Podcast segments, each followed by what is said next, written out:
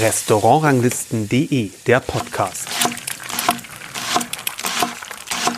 Hallo zu einer neuen Folge unseres Podcasts. Ich bin Carsten Mügge und mein Gast heute ist Reto Brentli. Hallo. Hallo.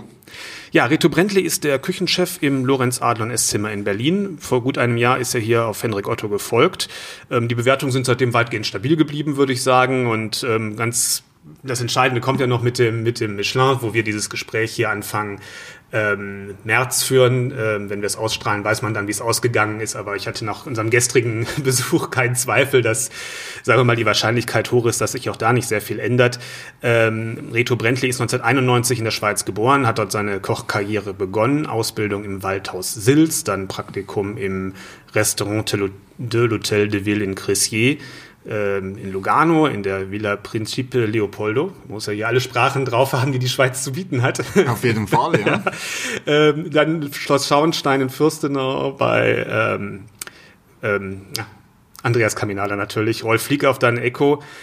Alles ganz bekannte Schweizer Köche, dann Zuschef in St. Moritz im Cadoro und ähm, mit zwei Sternen 17 Punkten dort zum Schluss als Küchenchef tätig. Und dann kam eben der Wechsel hier nach Berlin.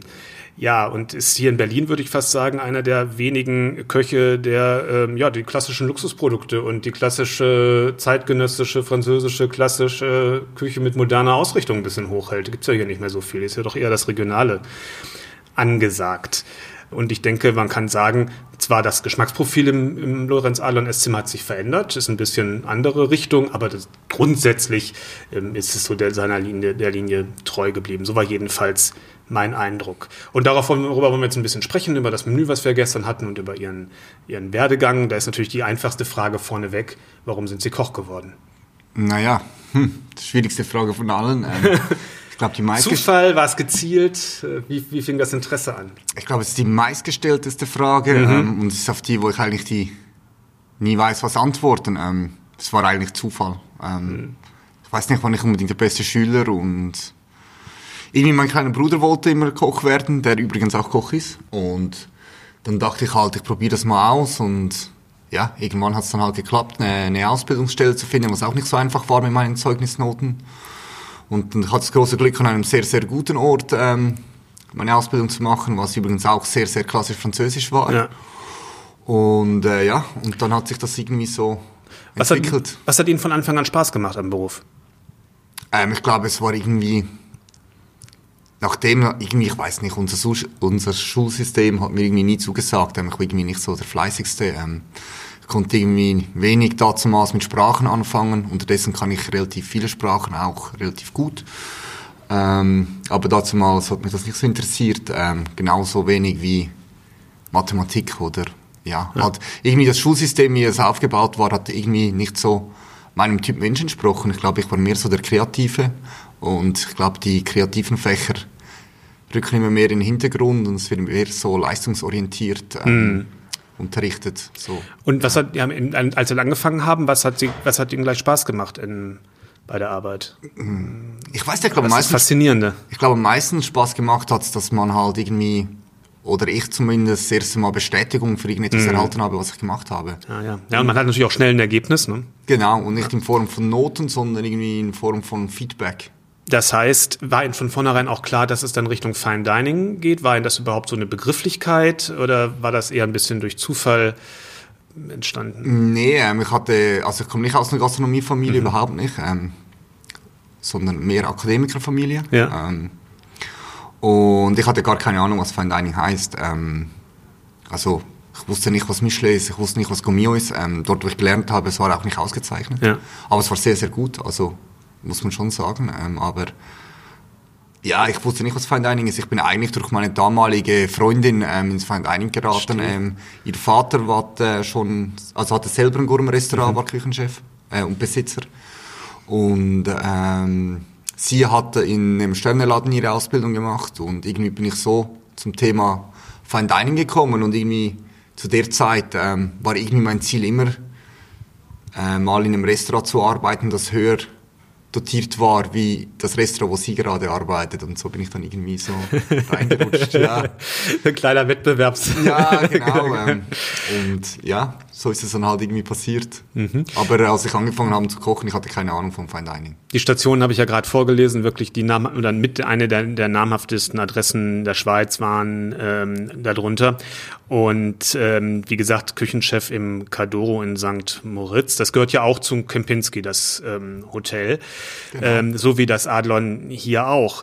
Ähm, ist es so auch dadurch über diese Verbindung ähm, schließlich gekommen, dass Sie hier nach Berlin gekommen sind, dass man praktisch in der Unternehmensgruppe gesucht hat? Oder wie ging das ab? Nee, ich habe, ähm, als es dann geheißen hat, das Schluss in St. Moritz, ähm, kam eigentlich... Äh, da stand Veränderungen vom Haus her an, oder? Genau. Hm. genau, das war vom Haus her. Ähm, die wollten ähm, auch das Konzept des Restaurants ein bisschen ändern, ähm, was ich nicht unbedingt wollte, weil ich hatte erst gerade zwei Sterne erreicht. Ja. Ähm, ich fand das gut, wie wir das gemacht haben. Ähm, auch ähm, Kepinski fand das gut, wie wir das gemacht haben.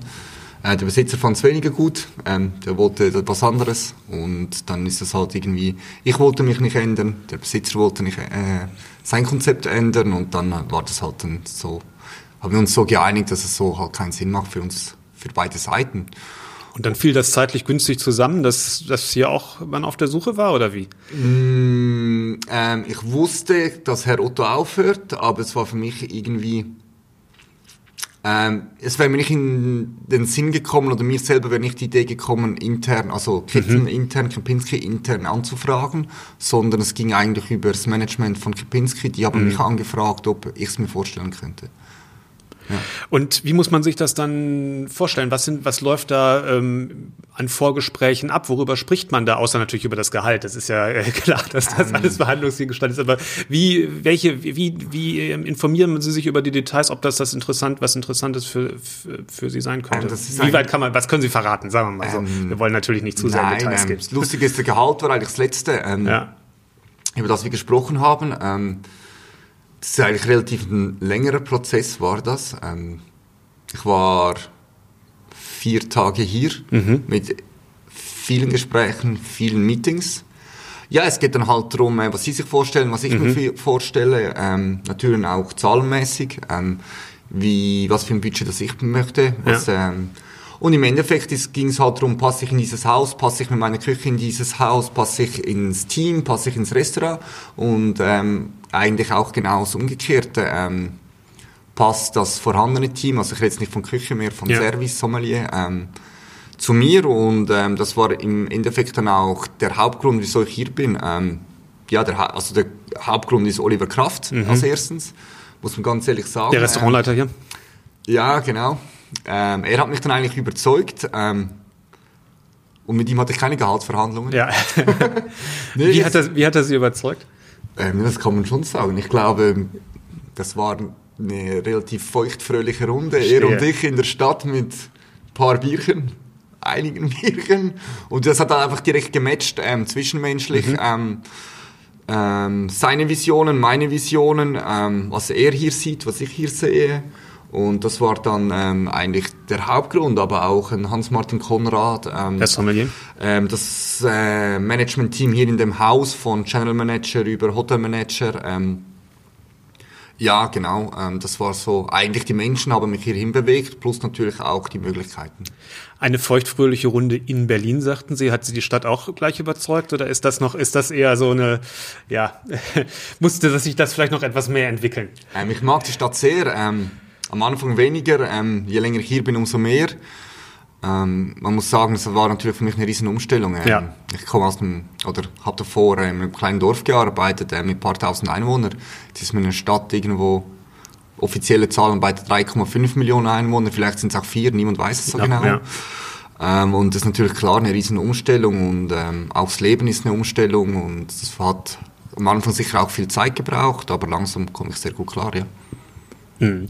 Das ist ja, Sie sagten gerade schon, der Kontrast genau von einem, ja auch St. Moritz, ein Wintersportort im weitesten gehen mit, denke ich mal, relativ starken Saisongeschäft ähm, in eine Großstadt mitten an den, an den besten Platz sozusagen der Republik. Ein, ein neues Konkurrenzumfeld, neue andere Köche, andere, ähm, andere Ausrichtungen von Restaurants, die einen umgeben, also mit denen man auch in, natürlich in einer Konkurrenz oder im Wettbewerb, wie man das auch immer bezeichnen möchte, steht. Ähm, wie haben Sie sich das angeguckt oder haben Sie sich das überhaupt intensiver angeguckt, ähm, um, um zu überlegen, was man genauer, was man genauer machen könnte hier? Ähm, also ich meine, die meisten waren mir schon ein Begriff. Mhm. Ähm, ich meine, ein Marco Müller ähm, im äh, Rutz oder ein äh, Tim Raue ähm, war natürlich alle ein Begriff. Ein René Frank im Koda. Für mich sind das, ähm, ich sehe das überhaupt nicht als Konkurrenzdenken. Ja. Ähm, ich finde es immer lustig. Ähm, viele, viele, viele fragen mich, wie es denn ist, weil Berlin ist ja so eine Gourmet-Hochburg. Mhm. Da lache ich mich natürlich extrem kaputt. Ähm, wir hatten in St. Moritz, man muss vorstellen, es ist ein Tal mit circa 20.000 bis 30.000 Menschen leben dort. Ja. Ähm, ganz jährlich, ich rede ja. jetzt nicht Touristen. Ja, ja, klar. Die Population, ähm, wir hatten gleich viele Zwei-Sterne-Restaurants ähm, auf einem, in einem Umkreis von 20 Kilometer wie in Berlin mhm. ähm, mit 3,5 Millionen Einwohnern. Darum Konkurrenzdenken, ähm, so denke ich schon gar nicht. Für mich sind das äh, Berufskollegen. Ja, ja, so, ich meine das auch nicht in dem Sinne Konkurrenz, aber man guckt ja vielleicht, welche Nischen oder welche Sachen sind schon besetzt, dass man auch eine Ergänzung, sich gut ergänzt sozusagen, dass nicht vielleicht zu, die, zu viele Gäste denken, ob ich nun dahin gehe oder dahin gehe, ist eigentlich egal. So, man will ja was Unverwechselbares, denke ich mal, schon äh, haben. Ähm, ja, ich bin in meinem Stil treu geblieben. Ähm, ja. Der Stil hat sehr gut auch nach Berlin gepasst. Das war auch ein Grund, wieso dass, äh, auch das Hotel eigentlich mich wollte. Ähm, äh, das, was ich koche, ähm, kochen wenig in Berlin. Ähm, vielleicht Victor und Victoria hatten einen sehr ähnlichen Stil wie wir. Ähm, aber sonst äh, kochen alle ein bisschen ihren eigenen Stil, was auch sehr schön ist an dieser Stadt. Denn Marco Müller kocht nicht gleich wie im ja. Tim Raue, im äh, Horvath wird anders gekocht, wie im Fassil. Ähm, gut, Fassil ist also, oder ja, im Fassil.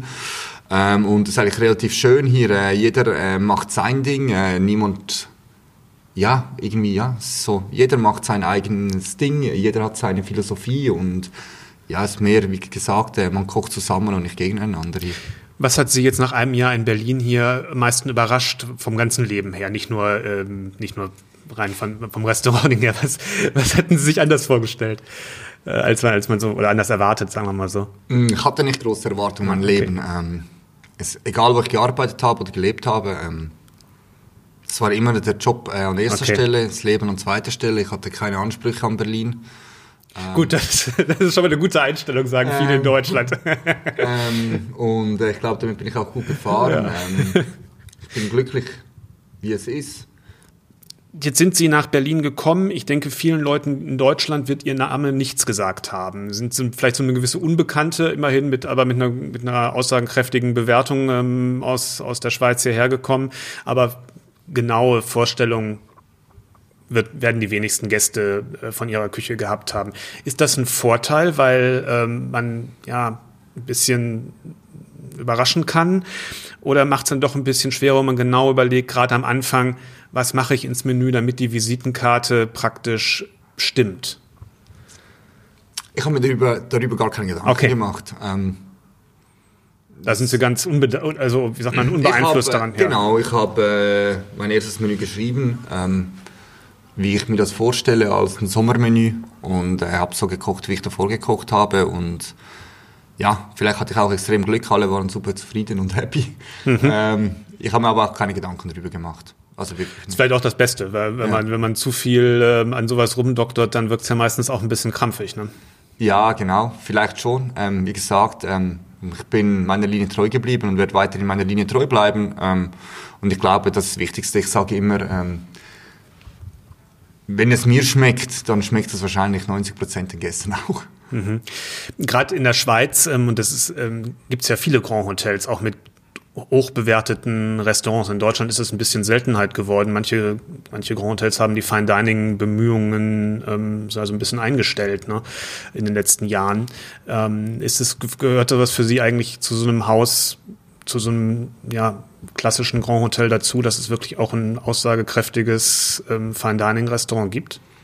Ähm, ja gut, das muss jedes Haus für sich selber entscheiden, auf jeden Fall.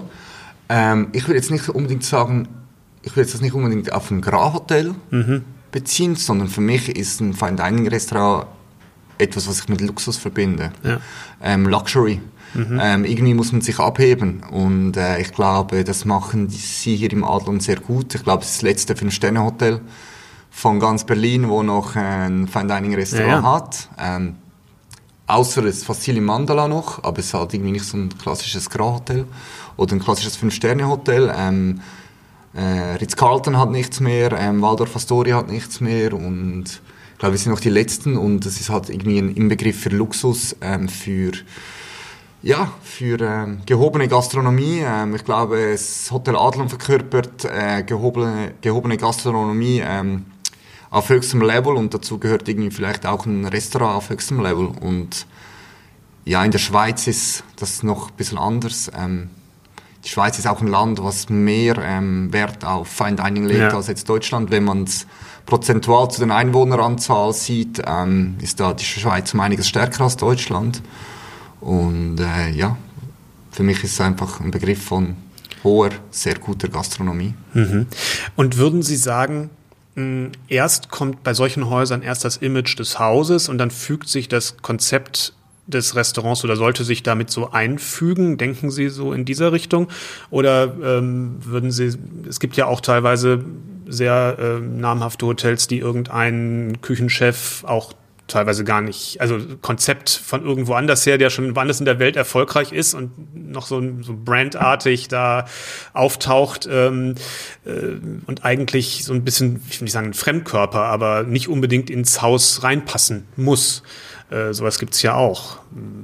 Wie ist es ist das für Sie? Also haben, haben Sie sozusagen abgeleitet, was, was, was Adlon bedeutet und das irgendwie mit Ihrer Küche äh, sozusagen so ein bisschen ähm, zusammengeführt oder spielt das bei den, bei den Überlegungen eine Rolle, was hier hinpasst? Wie, nee, ich glaube, das war davor die Überlegung, ähm, hm. ob ich hier hineinpasse ja, und das ja. Haus zu mir passt. Verstehe. Ähm, das war, als es darum ging, einen Nachfolger für Henrik Otto zu suchen. Ja, ähm, ich glaube, dort wurde, wie gesagt, äh, meine Meinung, die Meinung des Hauses und dann muss man halt schauen, ob äh, wir zusammenpassen. Verstehe, das war dann nicht. dieser Prozess. Genau, das war dieser Prozess. Ähm, ich glaube, ja, in diesem Haus ähm, das heißt, so jetzt im Alltäglichen von Entwickeln von neuen Menüs spielt das nicht mehr so die Rolle? Nein, überhaupt okay. nicht. Ähm, ich habe hier, ja. ähm, ich kann machen, was ich möchte im Endeffekt. Ja. Und, ähm, aber das Haus wusste, als sie mich engagiert haben, wie ich koche, was meine Philosophie mhm. ist.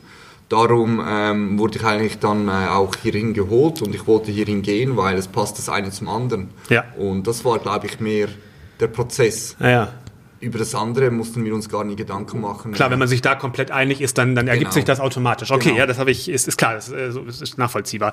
Ähm, ja, schauen wir uns mal drei Gerichte an, die, die wir gestern hatten und die ich ähm, besonders interessant und besonders schön fand, aber ich vielleicht auch mein Eindruck waren, dass das, ich war jetzt das erste Mal ähm, hier mit Ihnen als Küchenchef, aber für meinen Eindruck, glaube ich, ein bisschen die Küche repräsentiert haben, die insgesamt, ja, finde ich, eine schöne Mischung aus, aus Kreativität und eigenen, eigenen Denkweisen waren und eben einer klassischen, klassischen Ausrichtung, um das vorneweg zu schicken. Und ähm, da hat mir gleich der erste Gang, also der erste offizielle Gang sozusagen nach den ganzen Begrüßungen ähm, besonders gut gefallen. Das war der arktische Saibling mit Avocado, Jalapeno und Zwiebel, so steht er in der Karte. Und was mir als erstes aufgefallen ist, ist das doch sehr intensive Farbenspiel ähm, zweier, äh, zweier Soßen, einer leicht roséfarbenen, ich denke, das kommt von der Zwiebel, ne? Genau. Genau. Und einer grünen, das ist so ein Korianderöl genau. oder auf genau. jeden Fall eine korianderartige Soße, also ein bisschen rot-grün.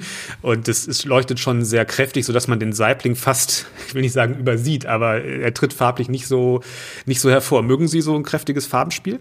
Ähm, ja, das ist jetzt eigentlich reiner Zufall. Reiner Zufall, ja. Ähm, also ich mag das schon, ähm, auf jeden Fall, aber es ist ähm, im Endeffekt die starke Farbe geben halt die roten Zwiebeln ab. Ähm, Klar, aber man kann es ja auch anders so, machen können, deswegen frage ich, ich frage. Ja, klar, man hätte es auch mit Weißen machen können, dann ja. es einfach weiß geblieben. Ähm, aber es geht auch ein bisschen um Geschmack und ähm, die roten sind noch ein bisschen süßer und so. Aber das war jetzt nicht die Frage. Ähm. Nee, die Frage war, ob in Farben, so, wie gesagt, so ein Farbenspiel, ob das eine Rolle spielt, eben wie sie in, in Gericht entwickeln und sich da genauer darüber, drüber, über diese Optik, über diesen also optischen Aspekt Gedanken gibt, machen. Es gibt da andere Köche oder vor allem Köchinnen, ähm, wo über, über Stimmt, in der Schweiz hat Tanja Grandes meinen sie jetzt. Ja, ja, ja genau, genau, wo die Farbe auch, ähm, zur, also wo dann die Farbe für jedes Gericht eine Rolle spielt. Das würde ich jetzt bei mir nicht sagen. Ähm, zuerst ähm, geht es mal um Geschmack, um die Produkte und dann schauen, wie das funktioniert. Ähm, und im Endeffekt, äh, die Optik ist dann nur noch Pl Plating und ja. äh, der Geschmack steht ganz klar im Vordergrund. Und klar, es muss schon auch schön fürs Auge sein. Ich bin ein Mensch, was sehr viel Wert auf Visuelles legt. Aber an erster Stelle ist ganz klar Geschmack und Taste. Naja, ist klar. Aber das Farbspiel lenkt ja auch immer ein bisschen die Aufmerksamkeit zum Beispiel vom Gast. Und in dem Fall würde ich jetzt sagen, ein bisschen weg von dem Stück Saibling auf die Soßen und dann nimmt die dann vielleicht auch ein bisschen stärker so wahr, weil man sieht es und, und schmeckt dann gleich was. Also das, das, das hat ja auch ein gewisses Zusammenspiel so in der, in der Weise, finde ich. Ja. Ähm, und bei dem Gericht spielen die Soßen ja auch eine große Rolle für die Geschmackswahrnehmung. Auf jeden Fall. In diesem Gericht ist auch die Soße entscheidend fürs ganze Gericht. Ähm, Im Endeffekt ist es, ähm, wenn man so sagen will, ist es eine Art äh, eine Ceviche, was man mhm, dort äh, zu sich genau. nimmt. Ähm, steht zwar so nicht in der Karte, aber es ist eine Ceviche. Ähm, der Fisch wird auch äh, gegart äh, wie ein Escabeche ähm, in, im Essig. Ähm, und da ist eigentlich der Hauptgeschmacksträger ist die Soße und dann darf die Soße auch im Vordergrund stehen, ja. Das heißt, der Fisch ist ja, ähm, also ist kalt, das Gericht ist kalt und Richtig. der Fisch ist außen gegart, sag ich mal, genau. und innen drin aber mehr als glasig, also praktisch roh. Ja, genau. Also es ist und das kommt durch die, durch die äh, Säure eigentlich. Also es ist genau. gebeizt dann genau, gar nicht, genau. gar nicht äh, mit Hitze behandelt worden. Nein, es ist äh, quasi eine Art Flüssigbeize mhm. mit, viel so mit viel Säure und viel Salz. Ähm, eigentlich, der wird dann dort drin gebeizt, ähm, über einen relativ langen Zeitraum, über einen halben Tag. Ähm, durch das gart er außen an, in der Mitte ist er gebeizt. Ähm, ja, ist eigentlich ein relativ roher Fisch, ja. Und ähm, das fand ich ganz besonders schön, das Texturspiel, was dann ähm, dazu kommt ähm, mit der, das Handy meldet sich zu Wort. Wir legen es einfach beiseite, genau. Ähm, äh, das Texturspiel dann mit der Avocado. Ähm, weil das so ein bisschen das Cremige vom Fisch und die, die Avocado ist auch in einer cremigen Form auf dem Teller. Das verbindet sich sehr, sehr schön und, und äh, intensiviert ähm, den Fischgeschmack, finde ich, sehr angenehm äh, gegenüber die ja relativ säureorientierte Soße und auch den kräftigen Koriander. Genau. Das war so meine Wahrnehmung. Ist auch so. Ähm, Im Endeffekt, ähm, ja, unterstützt halt das Fett quasi vom Avocado auch ein bisschen noch das Eigenfett des Saiblings. Ähm, ist ja auch relativ ein bisschen fettiger Fisch. Ähm, und durch das äh, ist halt Avocado dabei, genau. Auch das Fett dann zusammen mit ein bisschen der Schärfe vom, äh, vom Jalapeno und ein bisschen der Süße vom Mango und dann gibt es eigentlich ist ein relativ sehr, sehr rundes Gericht. Frisch, rund und äh, ist eigentlich ein Gericht, was sollte Spaß machen. Absolut. Ähm, um den Einstieg ins Menü so richtig so zu beginnen. Ähm, einfach ein Gericht, was lecker ist, Spaß macht und Lust auf mehr macht. Und obwohl es so kräftig ist, hat es trotzdem auch eine gewisse Filigranität, finde ich. Es ist nicht, es ist nicht nur kräftig. Also das kommt vor allem, denke ich mal, auch durch den Saibling. Das ist so war so mein Eindruck. Das ist ähm, ja sehr schön ist dadurch. Ja, und ich würde sagen, ähm, viele Gäste oder ähm, auch Journalisten oder Kritiker oder ja, Leute, die hier essen sind, äh, sagen oder viele meinen, dass ähm, es genauso gut meine Küche eine Frau kochen könnte, weil alles eher, eher ähm, soll ich mal sagen, leicht ist, nicht überpowered ist, ja. ähm, sehr ähm, ja, eine filigrane Küche, auch vom Geschmacksbild, ähm, eher subtil. Das stimmt. Das ist mir auch aufgefallen. Das hatte ich eigentlich hinten als, kleines, als kleine äh, ähm, Zusammenfassung auch gesehen, was mir insgesamt wirklich sehr gut gefallen hat. Ich sage das manchmal, man merkt das auch bei noch jüngeren Köchen oft, dass zu, auf dem einzelnen Teller zu viel gewollt wird und dann das Menü nicht so ähm, bisschen, ja, bisschen schwerer tut, sich als Menü wahrgenommen zu werden. Und das und dieses, dieses leichte zurück, leicht bisschen sich zurückzunehmen und ein bisschen nicht, nicht in jedem mit jedem Gang alleine sozusagen das ganze Spiel entscheiden zu wollen. Ähm, das wirkt sich, finde ich, manchmal auf, die, auf den, über den gesamten Abend sehr positiv aus. Und das hat mir auch wirklich sehr gut gefallen. Das finde ich Ihnen sehr gut gelungen. Ähm, gucken, gucken wir mal zum, zum folgenden Gang, denn den fanden wir, glaube ich, bei uns am Tisch war das jedenfalls ähm, gefühlt so mit das Highlight. Ähm, das war die Bio-Entenleber, rote Beete und Hibiskus und Sichuan-Pfeffer, so steht's in der Karte. Ähm, wie gesagt, ich fand ein außergewöhnlich schönes Lebergericht, weil es auch genau für mich die Mischung aus klassischen Wahrnehmungen und modernen Interpretationen äh, sehr gut getroffen hat. Ähm, in welchen Formen ist die Leber alles auf dem Teller? Das ist einmal, einmal Eis, ne? Ja. Eis, Terrine und eine Creme Brûlée. Ja. Ähm, Im Endeffekt alles relativ klassisch. Ähm, gut, ob jetzt ein Eis modern oder klassisch ist, weiß ich nicht. Für mich ist das eigentlich auch relativ was Klassisches. Ja, würde ich auch sagen. Das ähm, Dreierlei vor allem ist auf genau, jeden Fall. Genau. Ähm, ja und auch die Geschmackskompens also die Geschmackszusammenstellung ist alles, passt sehr gut zur Leber. Ähm, rote Beete sehr süßlich, ähm, Hibiskus ist sehr sauer Und dann haben wir noch ein bisschen äh, Szechuan-Pfeffer dazu, das ein bisschen interessant macht, ein bisschen spannend macht.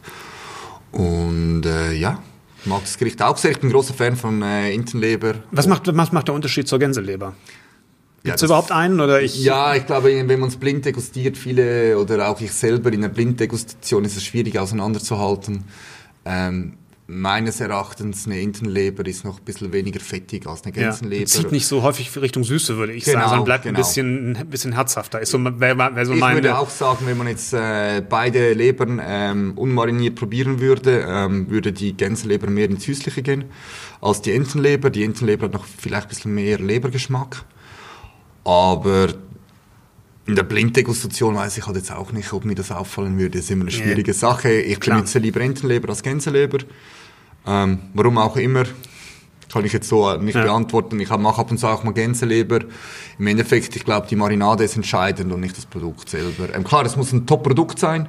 Ähm, äh, auch das Grundprodukt, aber ähm, wenn es dann schlecht mariniert ist, nützt das beste Produkt auch nichts. Die rote Beete auf dem Hauptteller, wo die Terrine drauf ist, ist äh, kommt ganz interessant, finde ich, zum Tragen. Sie sagten gerade süß, ich hätte es jetzt eher als erdig beschrieben.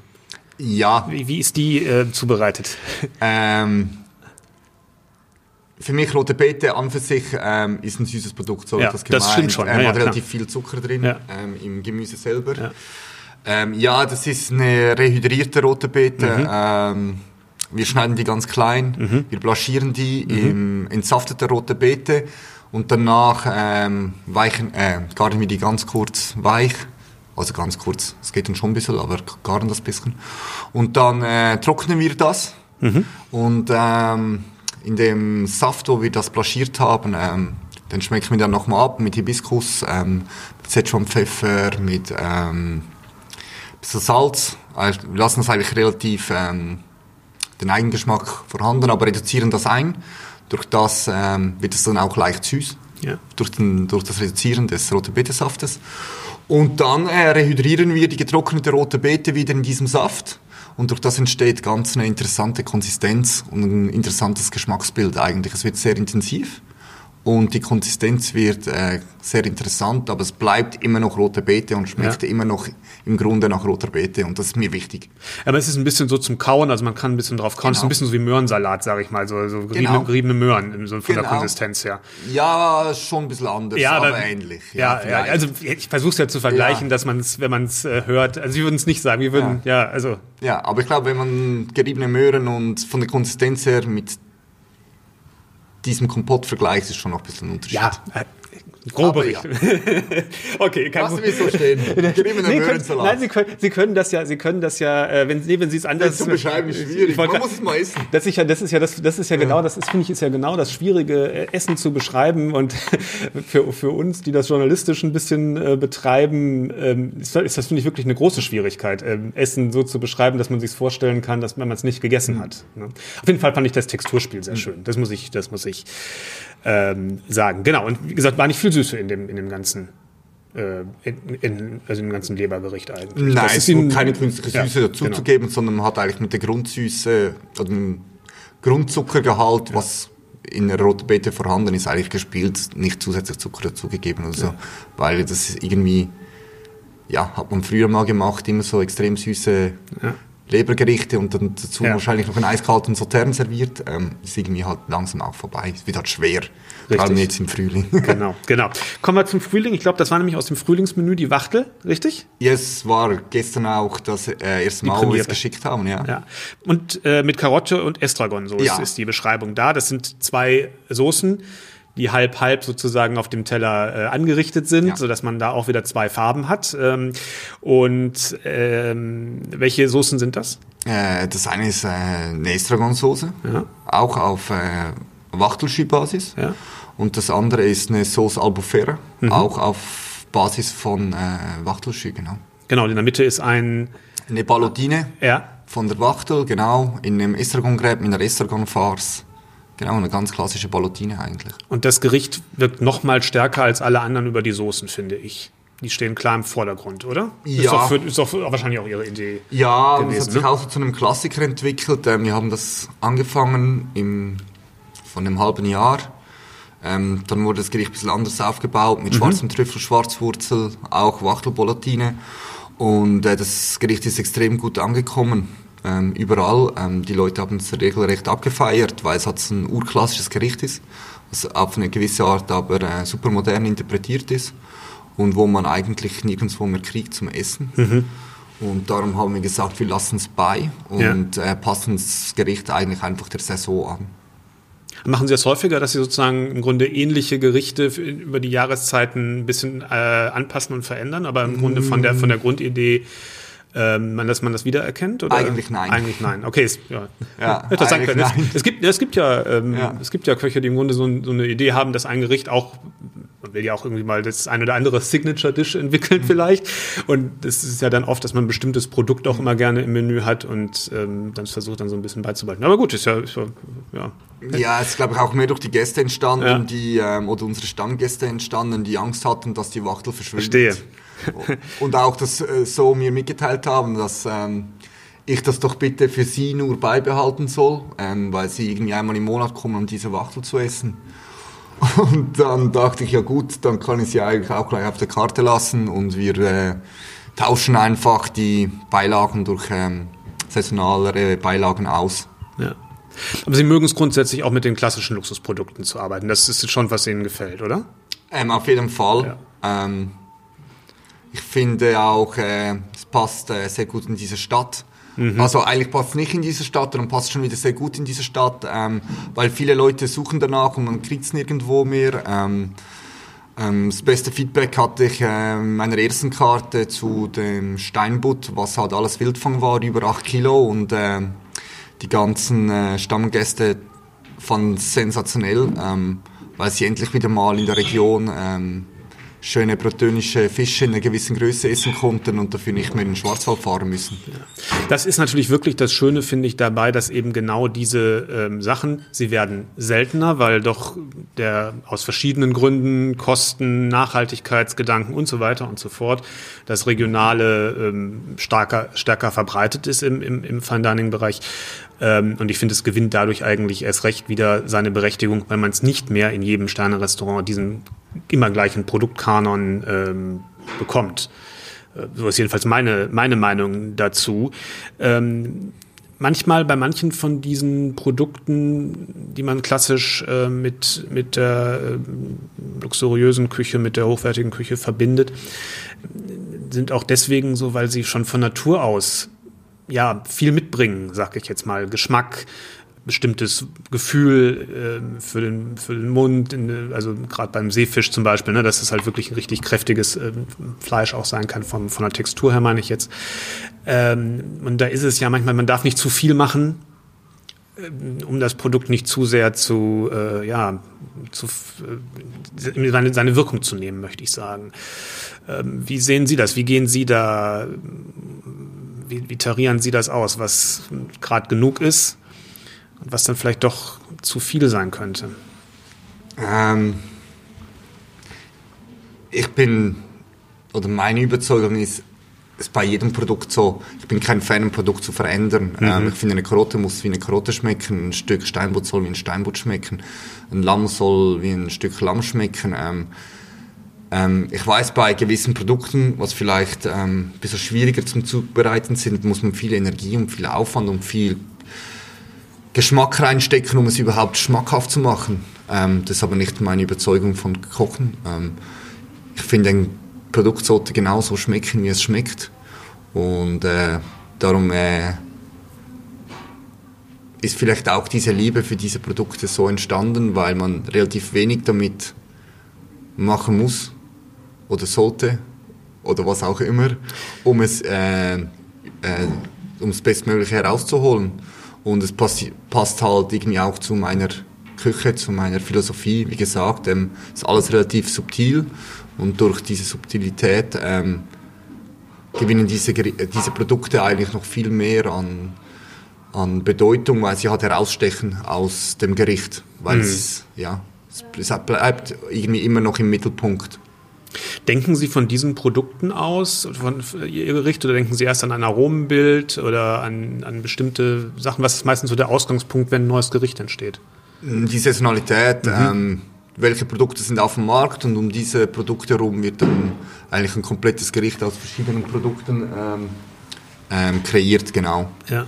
Genau, was ist auf dem Markt, was passt zusammen und äh, das findet meistens im Kopf statt und dann wird das ja, ja, dann geht es dann so vorwärts. Klar, Saisonalität steht im Vordergrund, weil mhm. das sind dann eigentlich auch die Produkte, die am besten schmecken. Dann werden wir sehen, wie es läuft. Ich bin mir sicher, ähm, dass es auf jeden Fall äh, erfolgreich sein wird, denn wie gesagt, uns hat es gestern im Grunde alles sehr gut gefallen und ich bedanke mich bei Ihnen, dass Sie sich die Zeit genommen haben, am Tag danach sozusagen und bei Ihnen wieder vor dem heutigen Service sozusagen Zeit sich genommen haben für dieses wunderbare Interview wie gesagt, wir werden, ich werde es mir persönlich von Zeit zu Zeit mal angucken, aber dieser Abstand wird sicherlich länger sein, als es dauert, bis die nächste Folge von unserem Podcast erscheint. Das wird nämlich schon in zwei Wochen sein.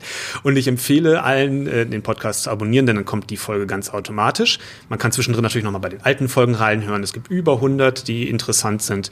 Ähm, und es wäre auch ganz schön, wenn man den Podcast dem einen oder anderen vielleicht weiterempfehlen würde, denn wir freuen uns, wenn wir natürlich ein paar mehr Hörer oder Hörerinnen haben. Vielen Dank, Reto Brentley, für die Zeit und fürs Mitmachen. Und ich wünsche dir noch ein, ja, viel Erfolg hier. Dankeschön, in Berlin. Vielen Dank.